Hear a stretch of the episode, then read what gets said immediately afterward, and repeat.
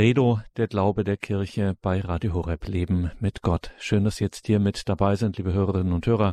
Mein Name ist Gregor Dornis. In dieser Sendung schauen wir wieder einmal in die Heilige Schrift, in die Bibel genauer in ein Buch, das man auch gern das Evangelium des Heiligen Geistes nennt, nämlich die Apostelgeschichte. Schaut man viel zu selten rein in dieses neutestamentliche Buch, das uns Episoden, Ereignisse aus der frühen Kirche zeigt, die gerade in unseren Tagen mehr als bedenkenswert sind. Nicht umsonst nennen wir die Bibel ja auch das Wort Gottes und Gott spricht uns darin hier und heute im Hier und Jetzt an. Und heute schauen wir mal in das achte das neunte und das zehnte Kapitel dieses Buches der Apostelgeschichte, der Apostelgeschichte im Neuen Testament. Da werden uns drei Menschen vorgestellt aus ganz unterschiedlichen Kontexten, ganz unterschiedlichen Lebenswelten, wie man heute sagen würde, die allesamt alle drei zu Christus finden und was uns in diesen Episoden mitgeteilt wird, was hier daran Wort Gottes ist, um diese Formulierung aufzugreifen, das fragen wir heute jemanden, der sein geistliches Leben lang mit der Auslegung der Heiligen Schrift befasst ist, der dazu auch geweiht worden ist, nämlich zum sakramentalen Weiheamt des Diakons. Es ist Diakon Werner Kiesig aus Brandenburg an der Havel. Dort haben wir ihn heute am Telefon. Grüße Gott. Guten Abend, Diakon Kiesig. Grüße Gott, lieber Herr Dornes. Grüße Gott, liebe Hörerinnen und Hörer. Diakon Kiesig, wir beginnen also im achten Kapitel der Apostelgeschichte mit einer Christusbegegnung. Wovon ist da die Rede? Ich möchte eigentlich ganz anders anfangen. Ich möchte mit der Titelzeile anfangen, die wir dieser Sendung gegeben haben. Keinem ist er fern, jedem ist er nah. Wir singen das in einem Lied im Gotteslob. Gott wohnt in einem Lichte, dem keiner nahen kann. Und das heißt in der zweiten Strophe, und doch bleibt er nicht ferne, ist jedem von uns nah. Und zwar in Jesus Christus. Und diese Nähe Gottes zu erfahren, ja, aus dieser Nähe Gottes sein Leben zu leben, das ist das Entscheidende, das uns als Christen ausmacht das uns prägt, das uns trägt, das uns aufgetragen ist, auch weiterzugeben. Und da gibt es ein schönes Wort, worum es geht, was uns da geschenkt wird, was Not tut. Warum das Ganze? Warum Mission? Warum Bekehrung? Warum? Warum? Warum? Die Frage warum. Dann hören wir in den Abschiedsreden des Herrn bei Johannes zu lesen, im 17. Kapitel, der entscheidende Vers, Vers 26. Ich habe ihnen deinen Namen kundgemacht und werde ihn kundmachen, damit die Liebe, mit der du mich geliebt hast, in ihnen ist und ich in ihnen. Liebe Hörerinnen und Hörer, das ist das Entscheidende in der Liebe Christi sein Zuhause, seinen Halt zu finden, in der Liebe Gottes, die alles übersteigt, was wir uns vorstellen können. Darum ruft er Menschen. Darum kümmert er sich um die Menschen, denn sie sind ja alle seine Geschöpfe. Von ihm kommen sie, bei ihm werden sie am Ende vollendet werden. Aber wer weiß das noch oder wer nimmt das ernst? Wir erfahren immer wieder solche Bekehrungsgeschichten, selbst bei Radio Horeb werden immer wieder Berufungsgeschichten uns angeboten, wie unterschiedlich das alles geht. Und die drei, die wir heute uns anschauen werden, wenn man das in der Apostelgeschichte liest, dann, dann meint man fast, es ist Märchenstunde. Aber das ist das, das ist das Verrückte eigentlich, das Unbegreifliche, das solche Geschichten wahr sind. Sie sind verbürgt, dass es so passiert ist. Das ist das, was heute immer wieder bei vielen in Frage steht. Ob da irgendwelche schönen Geschichten, ob schöne Berichte angeblich Wirklichkeiten aufgezeichnet sind oder ob das wirklich die letzte, tiefste Wahrheit ist, eine, eine Realität. Diese Realität, mit der wir uns in unserem Christensein in unserem Glauben befassen, ist eine, von der wir in jeder heiligen Messe immer den Zuruf hören, Geheimnis des Glaubens. Ja, das ist ein Geheimnis. Aber wir dürfen Anteil haben an diesem Geheimnis. Wir würden, wir werden hineingenommen in dieses Geheimnis. Uns wird von diesem Geheimnis etwas geschenkt und offenbart. Es packt uns. Es verändert uns. Es verwandelt uns. Das ist zu allen Zeiten so und es fängt am Anfang so an. Der Herr sagt bei der Berufung des Andreas, du wärest nicht gekommen, wenn dich der Vater nicht gerufen hätte. Damit, liebe Hörerinnen und Hörer, fängt alles an. Dass er derjenige ist, der den Anfang macht. Die Frage ist immer, ob wir hören, ob wir uns berufen lassen oder ob wir unsere Türen verschließen. Wir wollen die erste Geschichte uns anhören, im Kapitel 8 der Apostelgeschichte. Ein Engel des Herrn forderte Philippus auf, geh nach Süden, auf der Wüstenstraße, die von Jerusalem nach Gaza führt. Philippus machte sich auf und traf auf der Straße einen Äthiopier, einen Eunuchen, der bei Kandake, der äthiopischen Königin, Hofbeamter war und als Kämmerer den gesamten königlichen Schatz verwaltete. Er kehrte gerade von einer Reise nach Jerusalem zurück, wo er im Tempel gebetet hatte, saß in seinem Reisewagen und las das Buch des Propheten Jesaja. Da gab der Heilige Geist Philippus den Auftrag, geh hin und bleibe dicht an diesem Reisewagen. Als sich Philippus dem Wagen näherte und hörte, wie der Äthiopier die Worte des Propheten Jesaja las, fragte er ihn, Verstehst du überhaupt, was du da liest? Der Äthiopier antwortete, Wie soll ich es verstehen können, wenn mich niemand anleitet? Er bat Philippus aufzusteigen und neben ihm Platz zu nehmen. Der Schriftabschnitt, den er gerade las, lautete, wie ein Schaf wurde er zur Schlachtbank geführt und wie ein Lamm im Angesicht seines Scherers keinen Laut gibt, tut er den Mund nicht auf. Als er am tiefsten erniedrigt war, wurde das Urteil gegen ihn aufgehoben. Wer wird seine Nachkommen zählen können? Sein Leben ist von der Erde weggenommen. Der Eunuch fragte Philippus, wen meint der Prophet damit? Meint er sich selbst oder einen anderen? Da begann Philippus mit der Unterweisung und erschloss ihm ausgehend von dieser Jesaja-Stelle das Evangelium von Jesus. Als sie an der Straße, auf der sie einherzogen, eine Wasserstelle entdeckten, sagte der Hofbeamte, hier ist Wasser. Warum soll ich mich nicht taufen lassen? Er ließ den Reisewagen anhalten, beide stiegen aus und ins Wasser hinab, und Philippus tauchte den Eunuchen. Als aber der Täufling aus dem Wasser stieg, wurde Philippus vom Heiligen Geist entrückt. Der Eunuch sah ihn nicht mehr, aber voll Freude zog er seines Weges. Philippus jedoch fand sich in Azot wieder, der zog mit der Verkündigung des Evangeliums durch alle Ortschaften, bis er nach Caesarea gelangte. Soweit die Worte aus der Apostelgeschichte in einer etwas anderen Übersetzung vom, von einem anderen Übersetzer. Ja, es ist der Klaus Berger, der es in diese Sprache gefasst hat und die mich immer wieder beeindruckt. Dieser Äthiopier, ein Eunuch, also einer von den Unglücklichen eigentlich, die Schaden genommen haben an ihrem Sexualleben, die entmannt sind, würde man sagen. Und daran sehen wir, dass der Herr nicht auf die Person sieht, sondern dass er, wie es an anderer Stelle heißt, jeder willkommen ist, der in irgendeiner Weise sich nach ihm sehnt, nach ihm sucht, nach ihm fahndet, der sich dafür öffnet. Wir haben es gehört, der Äthiopier ist in Jerusalem gewesen, dem Ort, wo geopfert wird, wo man nach dem gläubigen Vertrauen der Juden in einzigartiger Weise Gott nahe ist.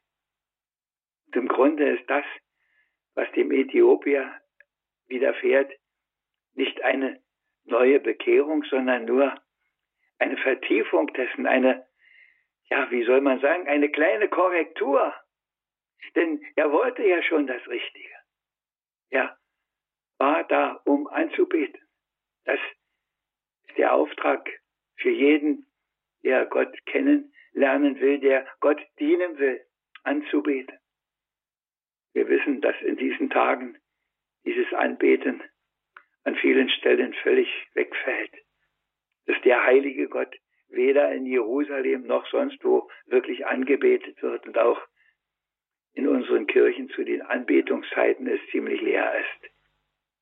Der Äthiopier bekommt das große Geschenk, dem, dem er nah sein wollte, in besonderer Weise zu begegnen.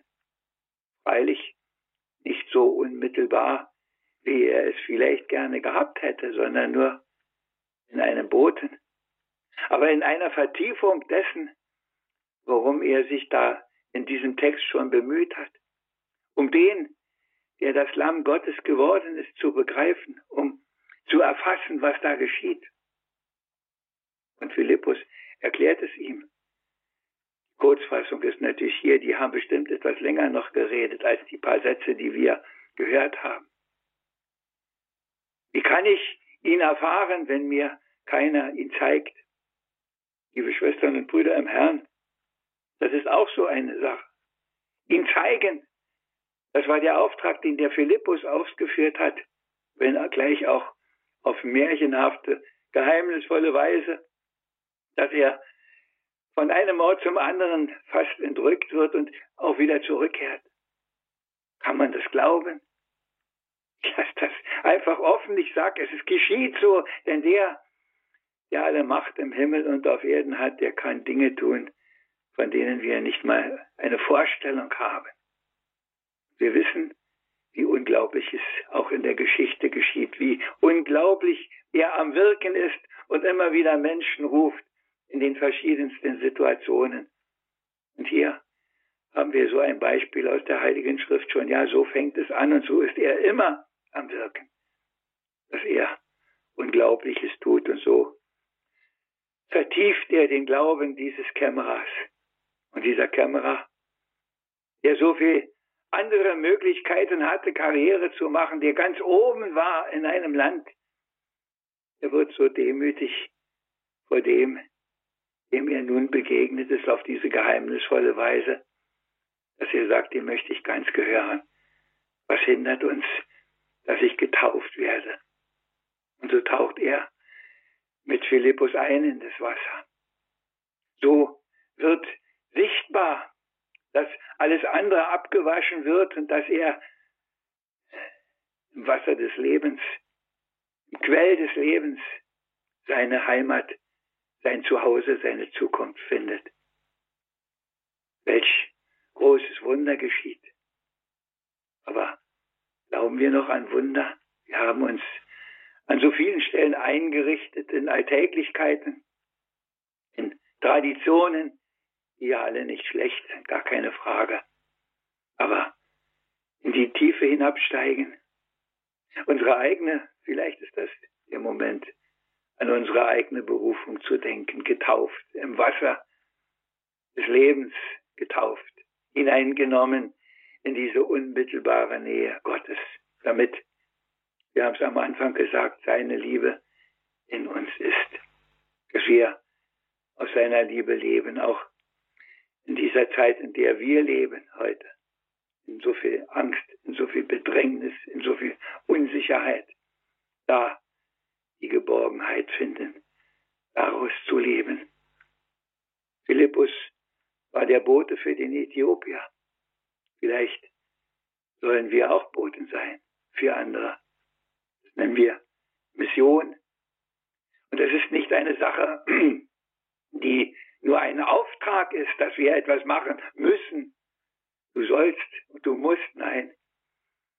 Das ist es, was die Menschen früherer Zeit bewegt hat und diesen Philippus, der ganz in Christus war, der sagt, ich mach das, was du mir aufträgst. Und es ist das Beste, was diesem Kämmerer passieren kann, dass er mir begegnet und in mir dir, Herr, begegnet. Darum mache ich das. Darum macht man Mission, um den anderen das mitzugeben, was man selber hat, als Erfahrung, als Besitz, als Lebensfreude. Und diese Lebensfreude, wir haben es gehört, ist auch jetzt in diesem Eunuchen, in diesem doch so anders leben müssenden Menschen, der nicht ein richtiger Mann ist und doch ein richtiger Christ sein kann. Und voll Freude zog er seines Weges. Wir hören nichts mehr von ihm. Aber ich weiß, dass wer eine solche Freude erfahren hat, sie auch nie wieder los wird. Sie trägt. Und wir haben dafür auch die Zeugnisse vieler, die dafür sogar gestorben sind, einschließlich der Apostel. Eine kleine Denkpause, eine kleine Musik, und dann wenden wir uns dem Nächsten zu.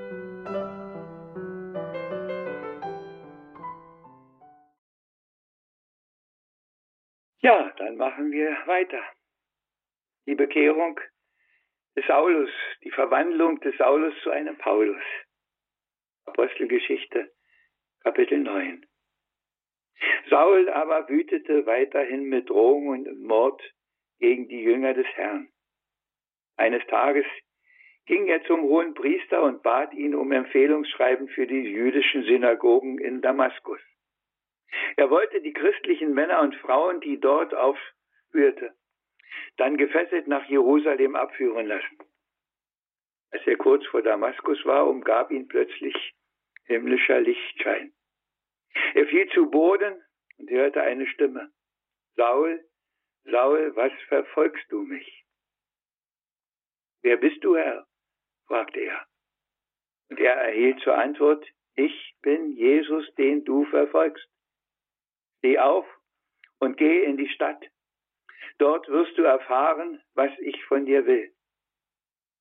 Seinen Begleitern verschlug es die Sprache. Die Stimme hörten sie zwar, aber sie konnten niemanden sehen. Saul stand auf, und als er die Augen öffnete, merkte er, dass er blind war. Da nahm ihn sein Begleiter an die Hand und führte ihn nach Damaskus hinein. Die Blindheit dauerte noch drei Tage. Und in dieser Zeit nahm Saul keine Nahrung zu sich. In Damaskus lebte ein Junger, ein Jünger namens Ananias. Ihm erschien der Herr und redete ihn an, Ananias. Ananias erwiderte, ich bin bereit, Herr. Der Herr sagte, auf, geh in die gerade Straße und erkundige dich im Haus des Judas nach Saul aus Tarsus. Er betet gerade. Er hat schon in einer Vision gesehen, dass ein Mann namens Ananias zu ihm kommen und ihm die Hände auflegen würde, um seine Blindheit zu heilen. Darauf entgegnete Ananias dem Herrn, der ihn erschienen war, Herr, ich habe schon von vielen Leuten gehört, was dieser Mann der Gemeinde deiner Heiligen in Jerusalem Schreckliches angetan hat. Und für Damaskus besitzt er eine Vollmacht der hohen Priester, alle Christen gefangen zu nehmen. Erwiderte der Herr, geh trotzdem hin, denn ich habe diesen Mann dazu auserwählt, meinen Namen den Heiden, den Königen und den Kindern Israels zu verkündigen. Ich will ihm sagen, dass er im Dienst für meinen Namen sehr viel leiden muss. Ananias machte sich auf, ging in das ihm benannte Haus legte Saul die Hände auf und sagte, lieber Bruder Saul, der Herr Jesus, der dir auf deinem Weg erschienen ist, hat mich geschickt. Du sollst wieder sehen können. Der Heilige Geist soll über dich kommen. Augenblicklich löste sich die Blindheit von seinen Augen wie Schuppen von der Haut. Er konnte wieder sehen, stand auf und ließ sich taufen nahm auch Nahrung zu sich und erholte sich wieder. Er blieb noch einige Tage bei den Christen in Damaskus. Kaum war er getauft, da begann er in den Synagogen Jesus als den Sohn Gottes zu verkündigen. Alle, die davon hörten, wunderten sich über die Maßen und meinten, Saul hat doch in Jerusalem die Christen beseitigen wollen und kam hierher, um sie zu verhaften und den hohen Priestern auszuliefern. Angesichts solcher Reden wurde Sauls Auftreten umso erfolgreicher. Er redete auf die damaszenischen Juden ein, bis er sie überzeugt hatte, dass Jesus der Messias ist. Geht noch ein bisschen weiter, aber eine unglaubliche Geschichte, oder?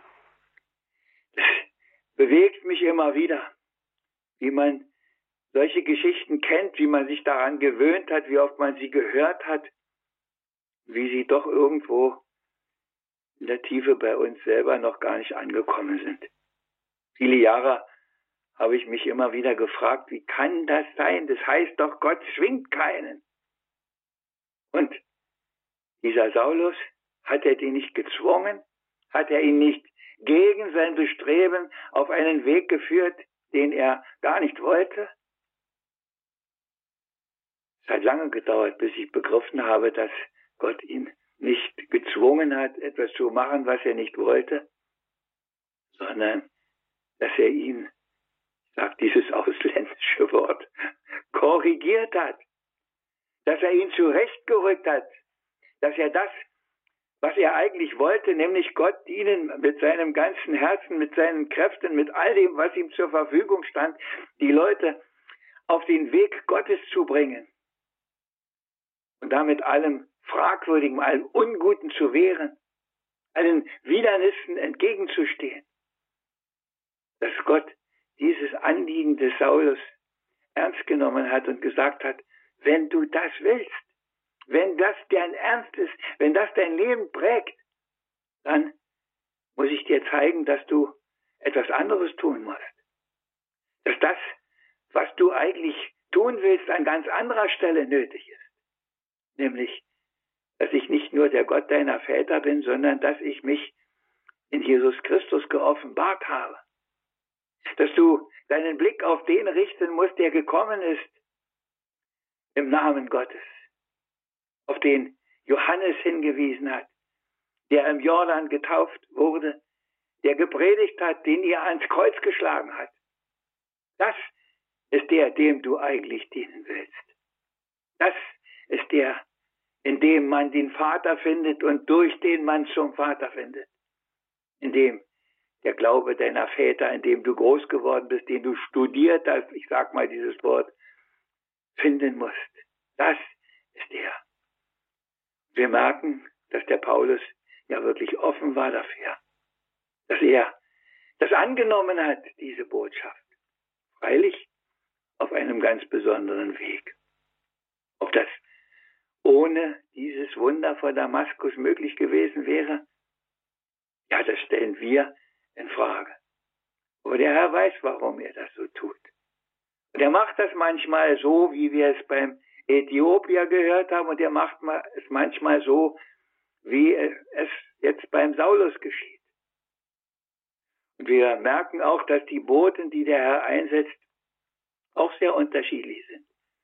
Der Philippus, der sich sofort auf den Weg macht dahin, der sofort bei dem Kämmerer ankommt und Ananias, der sagt, ich bin bereit, der Herr sagt, jetzt geh zu dem, der sagt, um Gottes Willen, das hat doch keinen Zweck, da komme ich auch noch zu Tode. Der hat doch Papiere in der Hand, mit der, mit denen er uns ausliefern will. Wir, wir sollen doch alle ins Gefängnis kommen. Und der Herr sagt, mach dir keine Sorgen. Ich habe den Saulus schon da, wo er hin will. Woher? Wohin er eigentlich soll. Er ist schon bereit, auch die Botschaft von dir zu hören und anzunehmen. Und Ananias geht geht hin und trifft diesen Saulus. Der trifft wirklich einen ganz anderen, einen verwandelten Saulus. Einer, der schon zum Paulus geworden ist. Und das Verrückte ist genau, dass die anderen Leute auch sagen, wer ist denn der, als der da ankommt und schon gleich anfängt zu missionieren, schon gleich anfängt zu verkünden. Und dabei das frage ich mich auch immer, wie geht das eigentlich? Er ist ihm doch gar nicht wirklich begegnet. Er ist ihm doch nur von weitem begegnet. Der stand nicht unter dem Kreuz und der konnte noch ansehen, dass der Stephanus in den Himmel schauen konnte und der hat seine Zustimmung gegeben, dass man ihn steinigt hat. Wie kann das sein, dass der so sich völlig verwandelt, so völlig umkehrt von einem Moment zum anderen? Wie kann das sein, dass der diesen Jesus Christus verkündigt? Dass der die ganze Heilsbotschaft weitergeben kann? Wie geht das? Wo hat er es erfahren? Der hat nicht Neues Testament studiert. Er hat er hat in diesem Erleben mit Gott, in dieser Begegnung mit Jesus, hat er alles ins Herz hineinbekommen, was nötig war, um zu verkündigen. Liebe Hörerinnen und Hörer, das ist für mich immer wieder das Phänomen, dass es auch danach bei vielen Heiligen gibt, dass sie es einfach wissen. Dass sie es einfach wissen, warum es so ist. Ich denke das manchmal so ganz klein und ganz still auch bei mir. Woher weißt du das? Woher hast du das, dass du das weißt? Woher hast du das? Warum weißt du da was, was andere nicht wissen? Warum hast du da was, was andere nicht wissen? Wie schwer ist es, das auch zu vermitteln? Wir merken das auch im Leben des Paulus. Die einen hören und lassen sich taufen und sind voller Staunen und die anderen wollen ihn weghaben. Es lohnt sich, die Apostelgeschichte weiterzulesen, was dieser Paulus alles erlebt und erfahren und erdulden muss, was ihm hier schon angekündigt ist. Ich werde ihm zeigen, wie viel er in meinem Dienst leiden muss, sagt der Herr zum Ananias. Er kriegt schon noch seins, der kriegt schon noch die Chance, das auszubügeln, auch was er angerichtet hat. Denn es ist auch eine Art Wiedergutmachung dessen, was da vorher war. Das Unheil wieder in Heil zu verwandeln. Aber es geht halt. Wir wissen mittlerweile ja, dass dieser Saulus ein ganz toller Paulus geworden ist, ein Missionar erster Ordnung, der unüberbietbar ist. Und seine Botschaft können wir nachlesen in den ganzen Briefen. Wie viele Gemeinden hat er gegründet? Was hat er alles auf sich genommen? Was ist aus diesem Paulus alles an Gutem, an Heil gekommen für die Menschen? Wo war er überall? Bei den Römern, bei den Thessalonichern, bei den Galatern. Wir haben die Briefe. Schauen Sie mal in Ihr Neues Testament hinein, wie viele Briefe er geschrieben hat, wie umfangreich, wie viel Persönliches da hineingekommen ist. Wo hat er das alles her? Ja, das ist es, was man im Heiligen Geist von Gott empfangen kann, wenn man sich dafür öffnet. Und so ist der Saulus ein Paulus geworden. Das ist die unglaublichste Bekehrungsgeschichte, die es, glaube ich, überhaupt gibt. Es ist eine Geschichte einzig und alleine zum Staunen und zum Danken und den zu preisen, der solche Geschichten schreibt, auf dem Hintergrund von menschlichen Bekehrungen, wie bei diesem Saulus, bei diesem Paulus. Welch Ereignis ist da geschehen. Was können wir dazu sagen? Bei Gott ist kein Ding unmöglich, heißt an einer anderen Stelle. Aber solche Sätze sind nicht nur an dieser Stelle, wo sie aufgeschrieben sind, wirksam. Solche Sätze sind immer wieder wirksam, sind im Leben vieler Heiligen deutlich geworden. Und wie viel Tausende von Abertausenden haben wir mittlerweile von Heiligen, wie viel unterschiedliche Berufungsgeschichten haben wir, von ganz unscheinbaren, von stillen, in, in der Abgeschiedenheit geschehenen Wundern bis zu spektakulären Ereignissen. Es lohnt sich auch heute wieder, die Heiligen hervorzuholen, nicht am Allerheiligen Tage nur, nicht nur an dem Jahresgedächtnis eines Heiligen, sondern immer wieder. Und ich weiß, mit wie viel Faszination ich in meinen Kindertagen immer wieder die heiligen Geschichten gelesen habe, vor allem die der Märtyrer, ich habe das bestimmt schon mal gesagt, die Bekenner und die Jungfrauen, ja, da habe ich meistens doch weitergeblättert, aber die Märtyrer, das war spannend, was, was Menschen alles ausgehalten haben, um Zeugnis zu geben für die Liebe Gottes, für das Geborgensein in ihm, für die Zuversicht, für die Heilsgewissheit, dass danach etwas kommt. Es sind nicht nur Geschichte. Es ist lebendige Geschichte Gottes in unserer Wirklichkeit bis heute. Wie viel nehmen heute es auf sich, in Straflagern zu leben, in Einzelhaft über Jahre eingesperrt zu sein, den Kopf zu verlieren, manchmal in einer Öffentlichkeit mit Fernsehbildern hingerichtet zu werden. Wir kennen solche Bilder alle.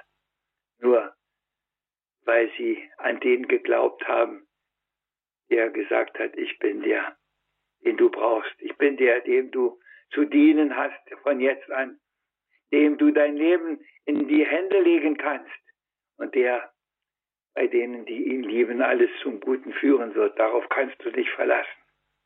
In diesem Glauben hat auch der Paulus am Ende Zeugnis gegeben mit seinem Leben. In diesem Glauben haben ungezählte Zeugnis gegeben. Die Frage ist immer, nehmen wir das Zeugnis an? Hat es was mit uns zu tun oder sind das alles Dinge, die so an uns vorbeigehen? Komm, Heiliger Geist, lass uns erkennen, was uns in dir geschenkt ist, was uns in der Liebe Gottes angeboten wird, dass es uns gelingt, daraus zu leben und auch all dem Fragwürdigen und Unnützen und Unguten zu widerstehen in dieser Welt, damit wir heil werden und in der Liebe Christi unser Zuhause haben.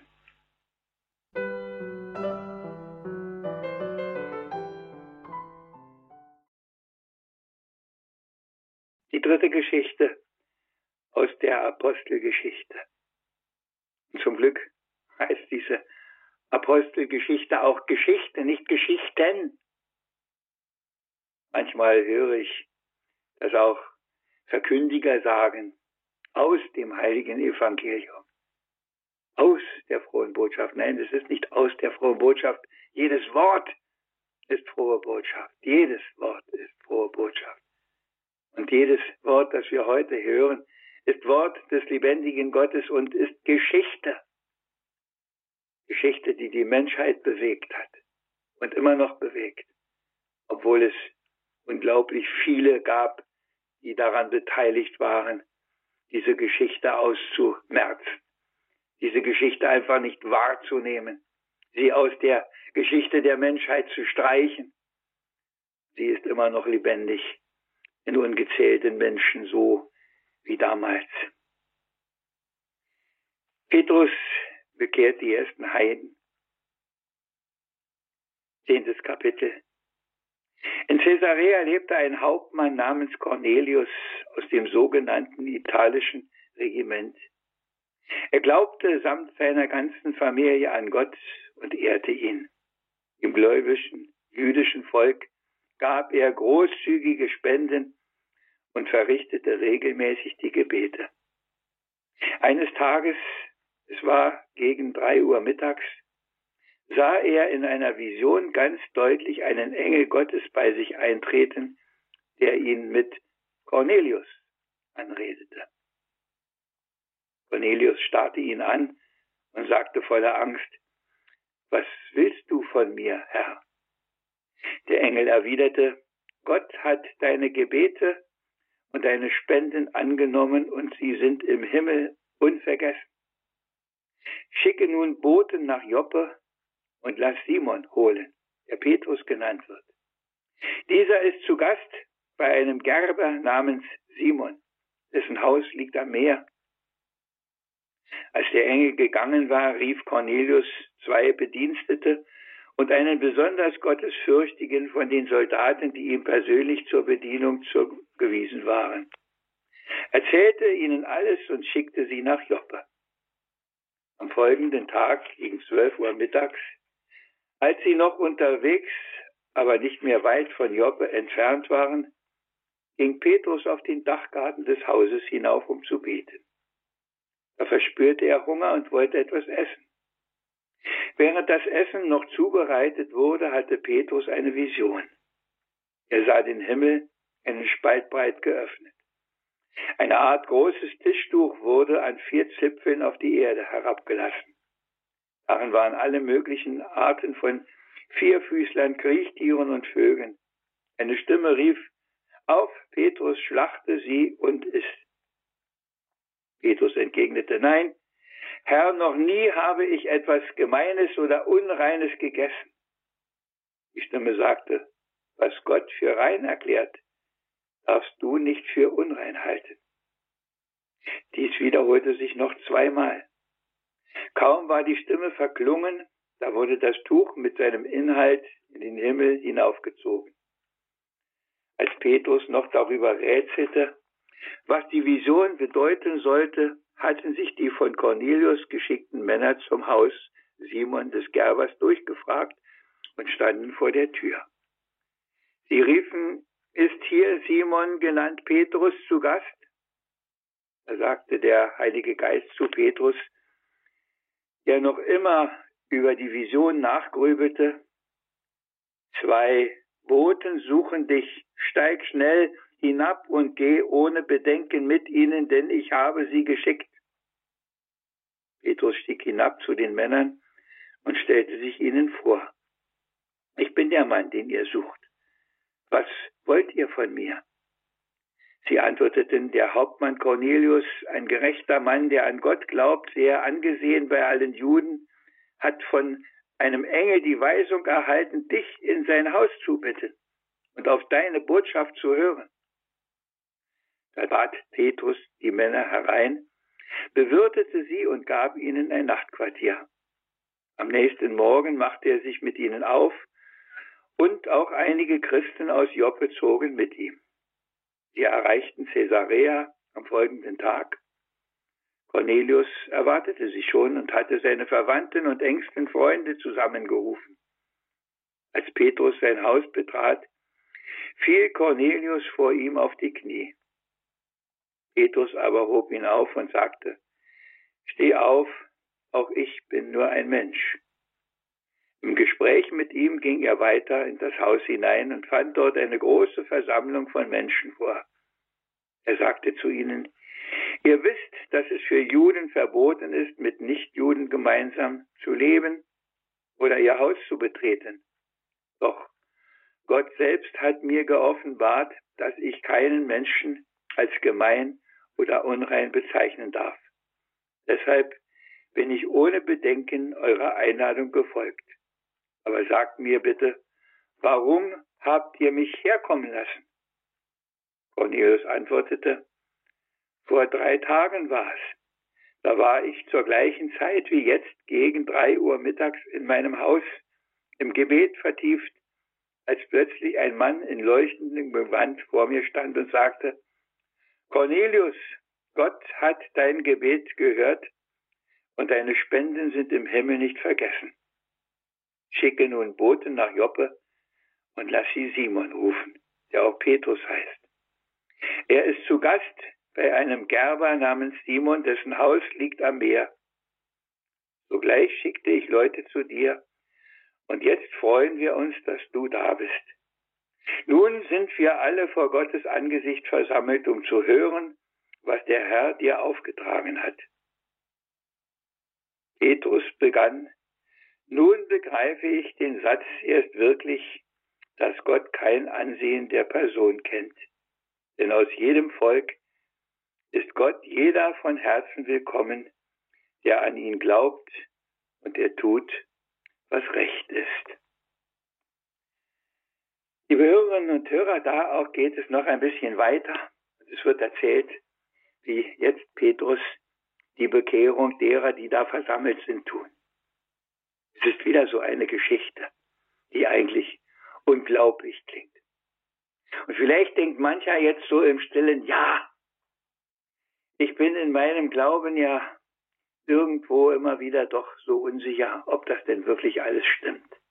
Ob das wirklich so ist. Wenn da zu mir so ein Engel käme, dann, dann wäre das bestimmt alles anders auch bei mir.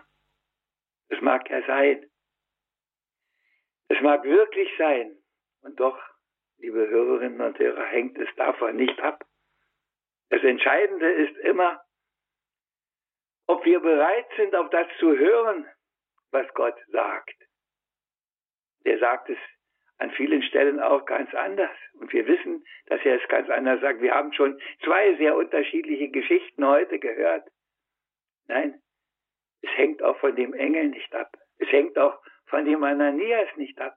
Es hängt nicht von dem Philippus ab. Es hängt immer davon ab, ob einer offen ist für das, was Gott sagen will. Das hören wir am Anfang dieser Geschichte vom Cornelius. Der ein frommer Mann ist, der an Gott glaubt, der das Richtige tut, der betet, der Almosen gibt. Genau das, was der Herr sagt. Wer meine Gebote hält, wer das Richtige tut, der bleibt in mir und in dem bleibe ich, dem bin ich nah, egal was passiert, bis in die letzte, tiefste Finsternis hinein. Das Entscheidende ist nicht, ob man es immer spürt, ob man davon total irgendwo aufgefüllt ist, sondern dass man sicher sein darf, dass das geschieht, was er sagt, wenn man das Richtige tut, wenn man seine Tür, die Tür des Herzens für ihn öffnet. Dann geschieht das. Dann geschieht es manchmal im Stillen, dann geschieht es manchmal auf diese unglaubliche Weise. Ach, es gibt an dieser Stelle, in dieser Geschichte so viel zum Staunen denke immer wieder auch, darf mich mit solchen Kleinigkeiten auch ein bisschen hier vertiefend befassen. Was haben wir für Vorstellungen von Engeln? In der Heiligen Schrift sind sie nie irgendwelche Süßlichen. Da sind sie immer Boten Gottes, die eindrucksvoll sind und fast immer sind sie männlich, obwohl sie natürlich nicht wirklich geschlechtlich sind, Engel. Aber da kommt der Engel, der Engel, ein, eine Ausstrahlungskraft, die der hat, vor der der Cornelius erstmal auch erstmal zusammenzuckt und denkt, was ist denn das? Aber er hört und öffnet und der Engel sagt ihm die Botschaft. Der Engel, wie viele Engel sind heute unterwegs, um Botschaften zu bringen, aber die Menschen begnügen sich mit all dem, was sie schon haben und brauchen die Botschaften nicht, ja? Für die Botschaft zu öffnen. wir hören die zweite Merkwürdigkeit, dass dieser Petrus an alles denkt und nicht an das, was da jetzt unmittelbar vor ihm ist. Der ist auch, er ist auf dem Dach im Gebet. Und in diesem Gebet wird ihm die Vision. Manchmal denke ich, ob ich wirklich schon, ich frage jetzt nicht Sie, ich frage mich, ob ich wirklich schon genug bete, ob ich schon genug in Bereitschaft bin, auch das Unerwartete zu erfahren, auch in dem ganz Alltäglichen. Und das Alltägliche war für Petrus, dass er zu der entsprechenden Gebetszeit auf dem Dach war. Im Dach. Ich denke mal, das ist ein Bild vielleicht dem lieben Gott im Himmel ein bisschen näher. Ich weiß das an einer Stelle, das heißt, dann geh in deine Kammer. Aber manchmal kann man in der Natur, in der freien Natur, auf dem Dach ein bisschen offener, ein bisschen staunender beten und die Größe Gottes anschauen. Wenn ich, o Schöpfer, deine Macht anbetend schaue, ja, wir kennen solche Texte. Denn diese Anbetungszeit hinein bekommt der Petrus den Auftrag, den er ausführen soll. Der muss wieder eine Erfahrung machen. Er war ja groß geworden mit dem jüdischen Gesetz, dass bestimmte Speisen verboten sind, dass bestimmtes nicht geht. Wir haben im Buch der Makkabäer diese Geschichte von der Mutter und den sieben Söhnen, die nur um, weil sie das Richtige nur weiterhin essen wollten und nicht das angeblich Falsche, zu dem sie gezwungen werden sollten, dafür sogar in den Tod gegangen sind.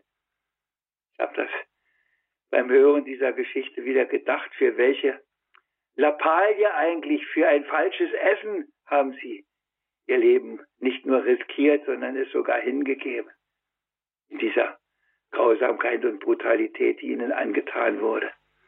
Und jetzt kommt der Petrus und hat eine Vision, dass das gar nicht das Entscheidende da ist, dass das, wofür die gestorben sind, eigentlich, wenn man es äußerlich betrachtet, das Nebensächliche ist. Dass es sich dafür gar nicht eigentlich lohnt. Aber wir wissen natürlich, dass dahinter nicht nur stand die falsche Speise, sondern dass dahinter stand das Gesetz Gottes, das gegeben ist. Und dieses Gesetz Gottes anzunehmen. Dieses Gesetz Gottes ist auch sehr unterschiedlich. Es ist, mündet in das großartige Gesetz, in das Gebot der Liebe. Liebe deinen Gott und tu das, was vor ihm recht ist und liebe um dieser Liebe Gottes willen auch deinen Nächsten. Das ist der letzte Urgrund, das ist die letzte Tiefe. Und darum tut man etwas oder tut man etwas nicht. Halte dich nicht mit den Kleinigkeiten auf, sagt heute der Herr dem Petrus. Wenn ich dir sage, du kannst das so machen, dann ist das schon in Ordnung. Das andere ist das Wichtigere. So schickt er den Petrus zu dem Cornelius. Auch wieder so eine Geschichte. Wie geht das alles? Wie geht das alles? Wie das geht, ich weiß es auch nicht. Ich denke das auch immer wieder. Wie geht das? Aber ich weiß immer, dass es geht. Und deshalb haben wir solche großen, großartigen Geschichten, dass wir immer wieder nur staunen können und eigentlich uns nur im Glauben stärken lassen können, dass das, was wir da hören, eben nicht nur irgendwo fromme, ausgedachte Geschichten sind zur Erbauung der Leute, sondern dass das Geschichten sind, die uns die Wirklichkeit Gottes ganz nahe bringen. Dass wir begreifen, worum es wirklich geht und dass es sich wirklich lohnt, dem, der so beruft, sein Leben hinzuhalten. Bis in den Tod, wenn es sein muss, was uns Gott sei Dank in der überwiegenden Mehrheit erspart bleibt. Es sind nicht alle, die dafür sterben müssen. Aber wir wissen, dass aus dem Zeugnis derer, die ihr Leben hingegeben haben, auch die Kirche gewachsen ist, aus dem Blut der Märtyrer, aus dem, die mit ihrem ganzen Leben dafür Zeugnis gegeben haben, dass es nichts Wichtigeres gibt als das. Ja, es lohnt sich. Es lohnt sich, wenn man Zweifel hat, zu glauben, zu hoffen und zu lieben, immer wieder in die Heilige Schrift hineinzuschauen und nicht zuletzt auch in diese Apostelgeschichte. Da kann man schon Kraft, Ermutigung immer wieder erfahren. Da kann man immer wieder ins große Staunen kommen, was Gott wirklich tut, dass das nicht nur schöne Worte sind, sondern dass man darin immer wieder Halt und Zuversicht finden kann. Und dass auch da uns gezeigt wird, dass es keine aussichtslosen Situationen gibt, sondern dass bei Gott alles möglich ist, dass für ihn nichts unmöglich ist, dass er aus einem Eunuchen einen frommen Christen machen kann, dass er aus einem Verfolger einen Saulus, einen Paulus machen kann und dass er auch denen, die schon meinen, alles zu wissen und alles zu haben und die Gläubige sind und das gibt es genug ganz sicher, die auch fromm in unsere Kirche gehen und bis in die Tiefe hinein noch nicht gelangt sind, dass sie auch in die Tiefe gelangen können, wie dieser Cornelius heute. Ich wünsche Ihnen das, liebe Hörerinnen und Hörer, dass Sie eine Erfahrung machen mit Gott.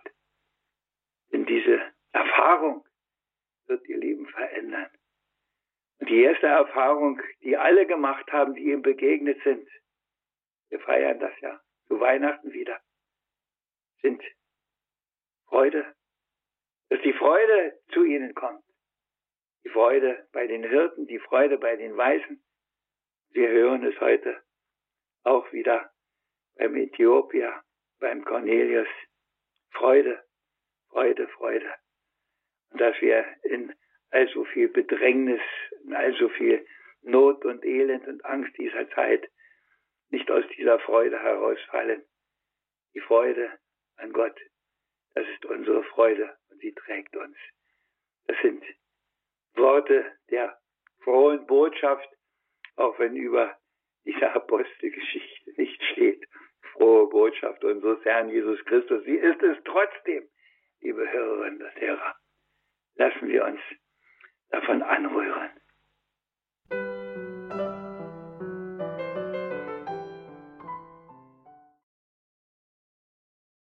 In der heutigen Credo-Sendung bei Radio Horeb Leben mit Gott hörten Sie Diakon Werner Kiesig aus Brandenburg an der Havel mit biblischen Betrachtungen, genauer Betrachtungen zu Apostelgeschichte 8, Apostelgeschichte 9 und Apostelgeschichte 10.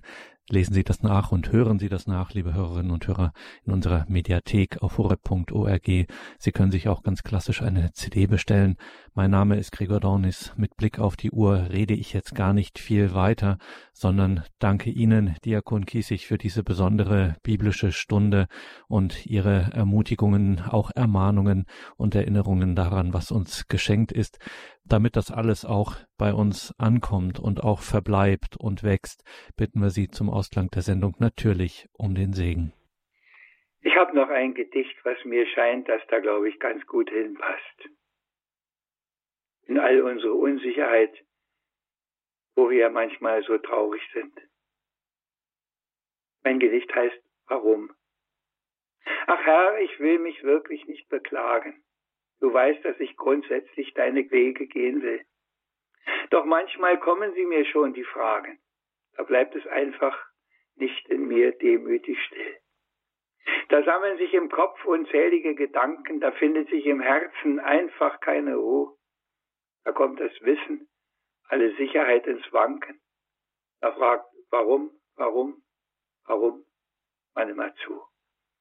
Warum muss ich der sein, der immer zu muss geben? Warum nimmt mich denn keiner in den Arm?